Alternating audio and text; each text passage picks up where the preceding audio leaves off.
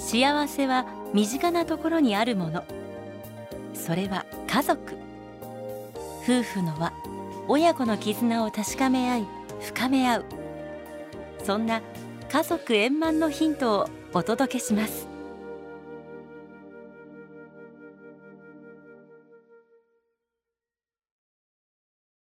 家族円満。第1265回。この番組は天理教導遊者がお送りします。タイより見知らぬあなたへ。タイ在住野口信也。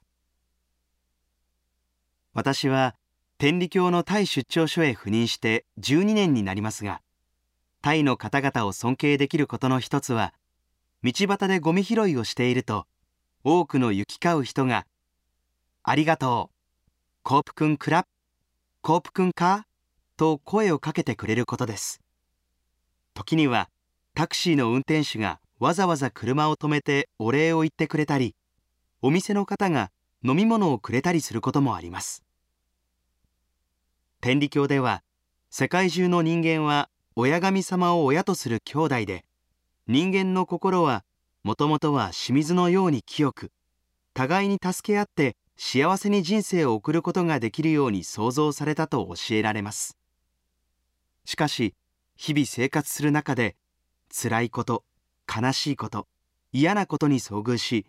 それに対する不足の心が誇りとなって知らず知らずのうちに積もり重なりもともときれいであった心が濁ってしまっているのが私たちの現状なのです。きれいな清水のようなままの心であれば何が正しいか間違っているかを見分けるのは容易でたどるべき人生の道筋がはっきりと見えてくるのかもしれません。ところが心が濁ってしまうと本当に大切なものを見失い正しい道の見分けがつかなくなります。すると本来楽しいはずの人生が歪んで見えて自分勝手なことばかり考えたり他人と争ったりするようになってしまうのです。とはいえ元はきれいな心ですから感動する物語に触れたり良いことを目にしたりすると心が揺さぶられ本来のきれいな心が顔を出し自然と人を喜ばせる言葉や行いが現れそれによって自分自身も嬉しい気持ちになることができます。さて私がこちらへ赴任した頃タイの高校から日本語を教えに来てほしいと依頼がありました。タイの方々は親日的感情を持ちまたアニメや歌ゲームなどの文化流入の影響もあり日本語の学習者がおよそ18万人いてその80%が中学生高校生とのことです。私はお願いされたことはできるだけ断らないようにしていますがタイでの用務は膨大で週2日3コマほどの授業といえども中途半端にはできないのでほぼ毎年続く依頼を泣く泣くお断りしていました。しかしこの度のコロナ禍で多くの日本人が帰国してしまい教師が全くいないとのことでいよいよお受けすることにしました。依頼が来たのは各学年50名ほどの生徒を抱える高校でした。1年目はコロナ禍のためすべてオンライン授業。皆が初めての経験で四苦八苦でしたが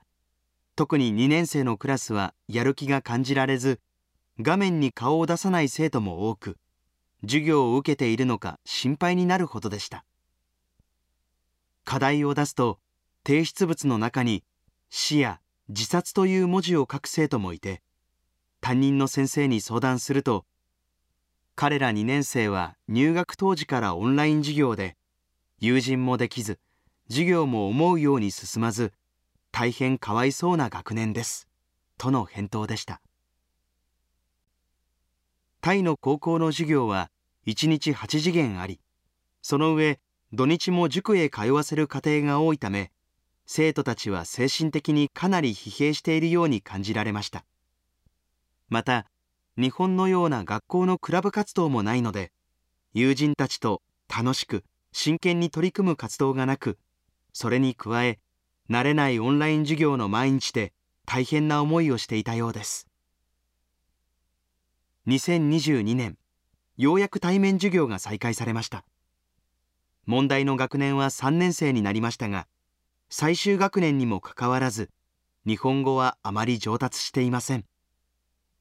日本語科の生徒にとっての一大イベントである七夕祭りも3年生は大学受験を控えているという理由から2年生が中心で企画運営をするため活躍の場はごくわずか。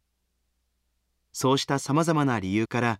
授業に対する意欲も湧かずタイの先生方も半ば諦めていました。私は少しでも生徒たちが前向きに授業を受けてくれるよう工夫をしましたが何度注意してもゲームをやめない生徒たちを見て君たちのご両親は一生懸命働いてこんなにいい学校に君たちを入れてくれた。その君たちが今日この教室を入った時と出て行った時で何の成長もないまま家に帰っていったらご両親はどう思いますか？とつい強い口調で言ってしまったのです。彼らが悪いわけではない。このコロナ禍をどう生きていけばいいかわからないんだ。彼らに寄り添おうと心に決めておきながら大きな失敗をしてしまいました。その後も何か3年生が積極的に取り組み日本語を習ってよかったと思ってもらえることができないか考えていました。そんなある日タイの先生が日本人の留学生でもいるとまた雰囲気も変わるのですがと話すのを聞いた時コロナ前に天理高校の生徒が毎年タイへ研修旅行に来ていたことを思い出し天理高校の生徒と一緒に何かできないかと考えました。そしてタイの生徒たちに「見知らぬあなたへ」という題でまだ会ったことのない日本の生徒たちに手紙を書いてもらうことにしました。私が作った日本語の例文をもとにそこに生徒の書きたいことを加えて下書きをし最後に便箋に自分で清書して封筒に入れて完成させるという流れです。最初はしぶしぶ書いていた生徒たちも下書きを手直しするうちに内容に変化が出てきました。受験勉強の大変さを書きながら「あなたも無理をしないでね」と最後に相手を気遣ったりオンライン授業の時に特に心配した生徒が「みんなが楽しく幸せに暮らせますように」とタイ語で書いて私に翻訳をお願いしに来たりオンライン授業で他者に対して攻撃的だと感じられた生徒がとても優しい一面を持っていることも分かりました。自身の苦しみを通して自分と同年代のまだ会ったことのない相手を思いやる生徒たちの純粋な心に触れ私も心を動かされました。表書きは見知らぬあなたへ。裏には自分の名前を書いて全員分の手紙が出来上がりました。天理高校の校長先生や担当の先生のご配慮で天理高校の五十数名の生徒さんに手紙を読んでもらい全員から丁寧な返事をいただきました。タイの生徒は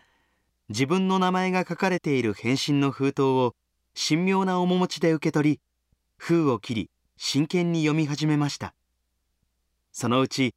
友達同士で見せ合って歓声を上げたり私に日本語の意味を聞きに来る生徒や携帯の翻訳機能を使って懸命に読んでいる生徒がいたり。中には中国語を勉強していると手紙に書いたので中国語で返事が来たという生徒もいました。コロナ禍で勉強への意欲も日本語への興味も失っていた生徒たちの心にまだ見ぬ友達からの優しい心遣いが響いたようで高校生の本来あるべき生き生きした姿を見ることができました。人の優しさや思いやりが心に届いた時それは生きる希望や喜びとなって現れてきます。彼らにはこれからもこうした経験をたくさん積んで心豊かな大人へと育っていってほしいと思います。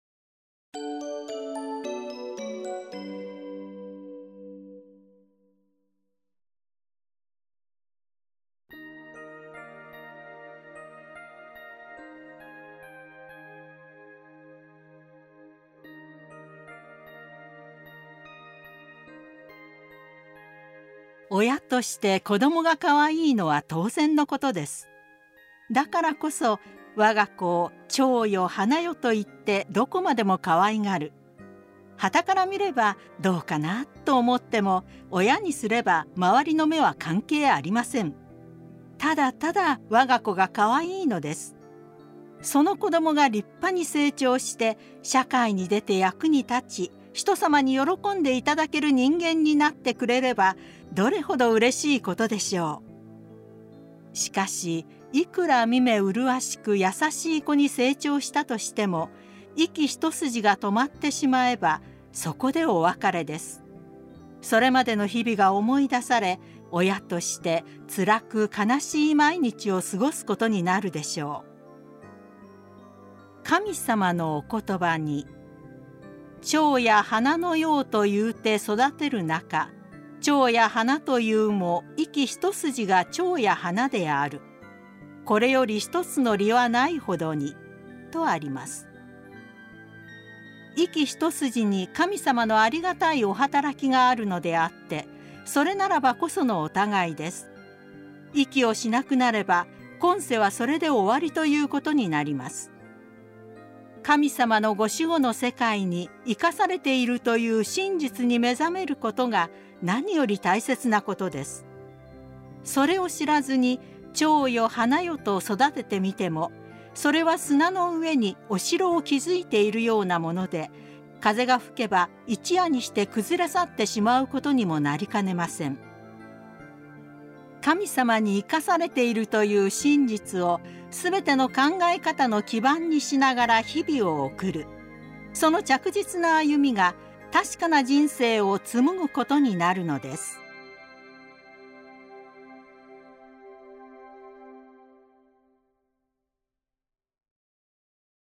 家族円満。第1265回。天理教導遊者がお送りしました。